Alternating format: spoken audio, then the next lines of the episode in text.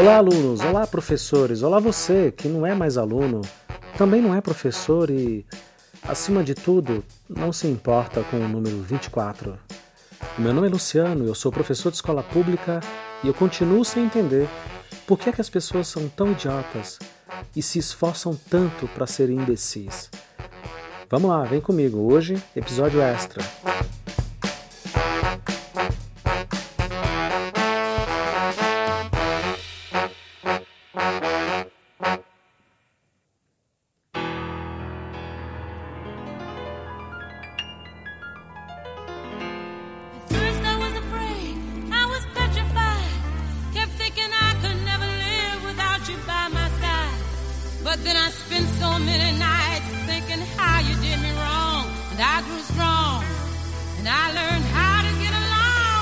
Vamos lá, muito bem.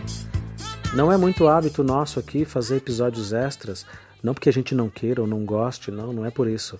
É que dá muito trabalho editar, leva-se muitas e muitas horas até conseguir deixar tudo prontinho, tudo do jeito que a gente gosta. Uh, mas com tantas coisas acontecendo e com tantos problemas se tornando cada vez mais evidentes, é preciso dar uma parada e é preciso falar um pouco, refletir um pouco sobre o acontecimento do dia o acontecimento da semana e não só repercutir e refletir sobre a educação de uma maneira mais ampla, que é o que a gente tenta fazer aqui no Escola Pública Podcast. Determinadas coisas não mudam, determinados comportamentos teimam em não mudar. E a imbecilidade humana, ela supera em todos os aspectos a nossa imensa capacidade de evoluir. Coisas muito simples, coisas muito bobas, não deveriam incomodar tanta gente, né? Mas incomodam. Infelizmente incomodam. E de repente parece que nada mais faz sentido. Eu já falei em inúmeros podcasts, em inúmeras gravações daqui do Escola Pública e de outros podcasts que eu tenho participado, que eu fui criado numa década considerada ultrajante, se é que a gente pode dizer assim. Os anos 80 foram isso. Foram anos em que tudo se podia em que apresentadoras de TV, de programas infantis, iam ao ar na televisão em plena manhã com mini saias, com botas de cano alto e decotes extremamente inapropriados, para dizer o mínimo. Esses mesmos anos 80 podia-se fazer piada racista.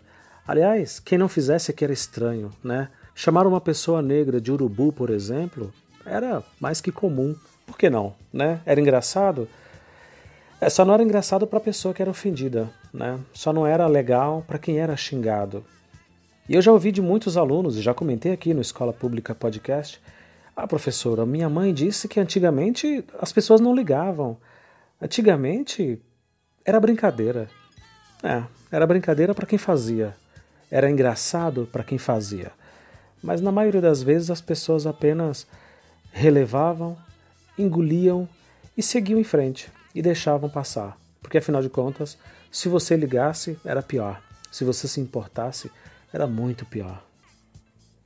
Esse ano, no momento em que eu estou gravando esse podcast, eu devo ter por volta de 300 alunos. A imensa maioria deles não tem mais do que 13 anos. E uma coisa que tem me chamado muito a atenção, para o bem, é que eles são, de uma certa forma, muito mais evoluídos do que nós em determinados pontos. E aquilo que eles não são evoluídos e os preconceitos que eles têm, eles o têm justamente pela família. Eles trazem isso de casa.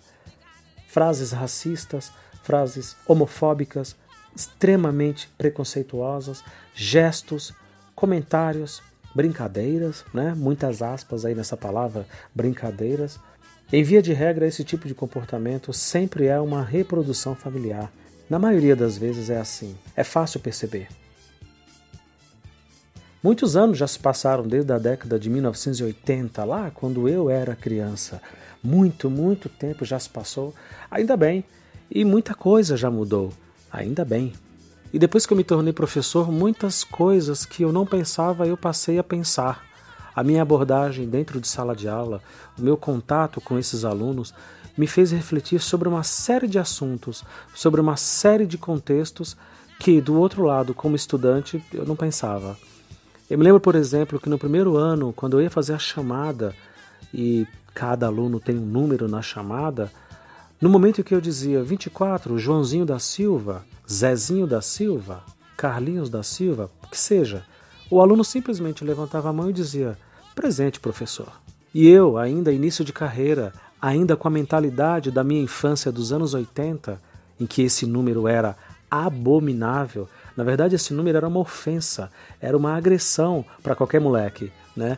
Se você quisesse ofender alguém, bastava dizer que fulano era 24, né? Ah, fulano é 24. Lógico, olha lá, olha o jeitinho dele. Ele é 24. Você pode imaginar o nível de zoeira que eram esses tempos.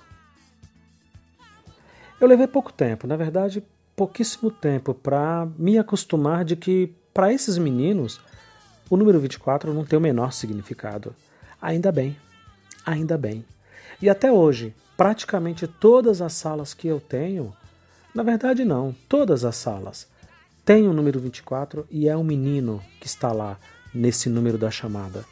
E quando eu preciso que ele escreva esse número numa prova, num trabalho, num teste, quando eu preciso que ele responda a chamada também pelo número, quando eu preciso que ele se identifique na lista de nomes da sala, ele não vê problema nenhum.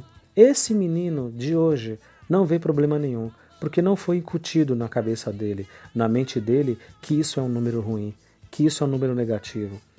Afinal de contas, é só um número, né? O conceito por trás dele, quem coloca são as pessoas. Eu não preciso nem dizer que, com o passar do tempo, isso só foi me deixando feliz. Que coisas bobocas, infantis, tolas, estúpidas, para não dizer imbecis desse tipo, foram ficando para trás. Cada vez mais foram ficando para trás. Né?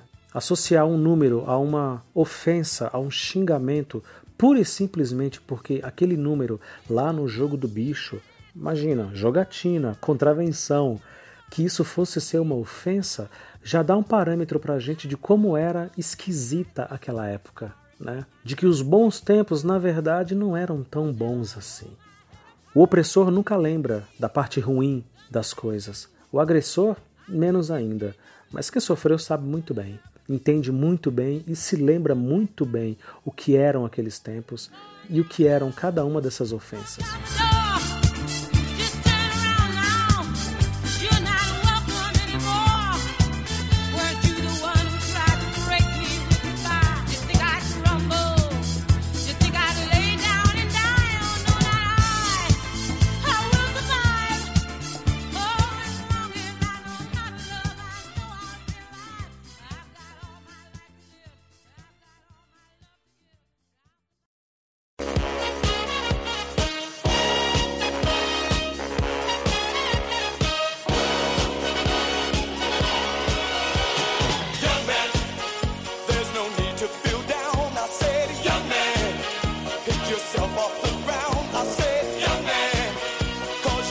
E aí você pula no tempo. Agora eu sou um professor moderno, eu sou um professor que tem podcast, eu me comunico com as pessoas, eu me faço ouvir pelas pessoas. Sou um cara integrado num meio tecnológico, num mundo avançado, numa sociedade evoluída. Pelo menos é o que se espera. Os meus alunos já não ligam mais para o número 24, eles nem fazem ideia do que é. E então você pensa, tá tudo bem, tá tudo legal, tá tudo indo muito, muito bem. Não, não tá. Não tem nada bem. Eu chego em casa e vejo no telejornal que um vereador da cidade do Rio de Janeiro, Marcelino da Almeida, acho que é esse mais ou menos o nome dele, se recusou a responder em votação, em sessão aberta na Câmara dos Vereadores, a uma chamada que ele deveria votar algum projeto, alguma demanda que a Câmara estava deliberando. Ele se recusou a votar porque o número de chamada era 24. E ele se manteve em silêncio, se levantou e lá ficou calado e não respondeu. As pessoas em volta pelo vídeo, eu imagino que boa parte já tenha assistido, ficaram espantadas. Ué, o que está acontecendo? Até que aos poucos as pessoas começaram a entender que ele não estava respondendo e não iria responder, como de fato não respondeu, por causa do número. Do número da chamada, que sabe-se lá por qual motivo o fazia se sentir mais inseguro, o fazia se sentir ofendido de alguma forma. E isso me fez rir, confesso, muito, uma gargalhada bem alta, mas depois me deprimiu profundamente. Não apenas pela cena bizarra de um homem adulto, tecnicamente bem resolvido, eu imagino, teoricamente conhecedor da sua própria sexualidade e quanto a isso não deve haver a menor dúvida, eu imagino, se deixar levar por esse tipo de cisma, por esse tipo de constrangimento, por esse tipo de problematização. Um número. Um número. O que é que representa um número para essa gente? Quem são essas pessoas que, ainda no século XXI, rechaçam, se enojam e odeiam um número? Pior ainda, rechaçam, se enojam e odeiam tudo o que esse número para essas pessoas representam. E por que é que essas pessoas se incomodam tanto com isso? Por que é que tudo isso incomoda? Por que é que há tanto asco quando se fala em sexualidade? Qual é o problema dessas pessoas? Talvez eu já tivesse até me acostumado, né, com a ideia de que, bom, essa nova geração não sabe o significado desse número, não sabe o que significa, não saibam o peso que isso tivesse lá atrás e como era ofensivo para alguns meninos ser chamado disso ou daquilo, ou ser referenciado com um número. Mas hoje? É sério mesmo? Hoje? Por que é que coisas tão simples, por que é que coisas tão pequenas incomodam tanta gente? Pior ainda, nós somos governados por essas pessoas. Ou, pior ainda, nós somos representados por essas pessoas. E eles de fato representam uma parcela inacreditável de pessoas.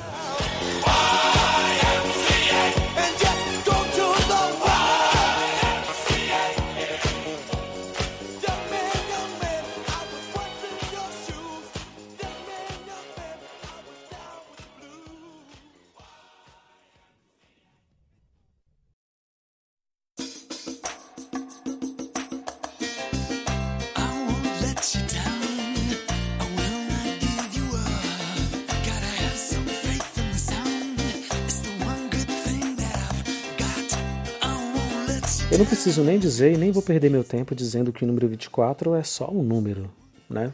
E que o fato dele representar o veado no jogo do bicho, imagina, o jogo do bicho, não significa absolutamente nada. Mas fica a reflexão, de qualquer forma, de como nós somos ainda medievais. E é preciso não subestimar isso, é preciso não minimizar isso e dizer que não, isso aí é coisa de gente ignorante, não, isso daí é coisa de gente que não pensa. São muitas pessoas que pensam assim. Muitas. E o que é que a gente vai fazer sobre isso? Como é que a gente vai lidar com isso? É, são essas questões que eu agora estou preocupado em tentar responder, pelo menos tentar compreender. Já me dá um alívio que os problemas da escola hoje sejam outros que as ofensas, pelo menos, né, dentro da escola, sejam outras e não xingar um colega de 24. Mas me deprime que adultos, homens certamente bem resolvidos, políticos, representantes públicos se importem em ser chamado assim. Como professor, como pai, como adulto bem resolvido que não tem qualquer problema com qualquer número, nem com 24, nem com 666, nem com nada. Eu precisava deixar esse depoimento e essa fala de que a gente precisa e deve continuar alerta. É apenas um número, é apenas uma ofensa, é apenas uma agressão. Ah, é só uma brincadeira. Não, não é. Não é. A gente precisa continuar vigilante, porque o perigo está em todos os lugares. Está nos pequenos detalhes, nos grandes problemas, em situações corriqueiras que a gente nem faz ideia.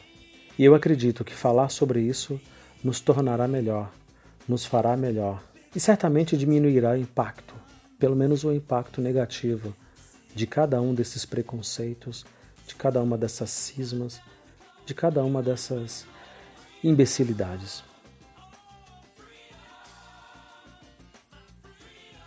Para você que me ouviu e ficou comigo até aqui, um forte abraço.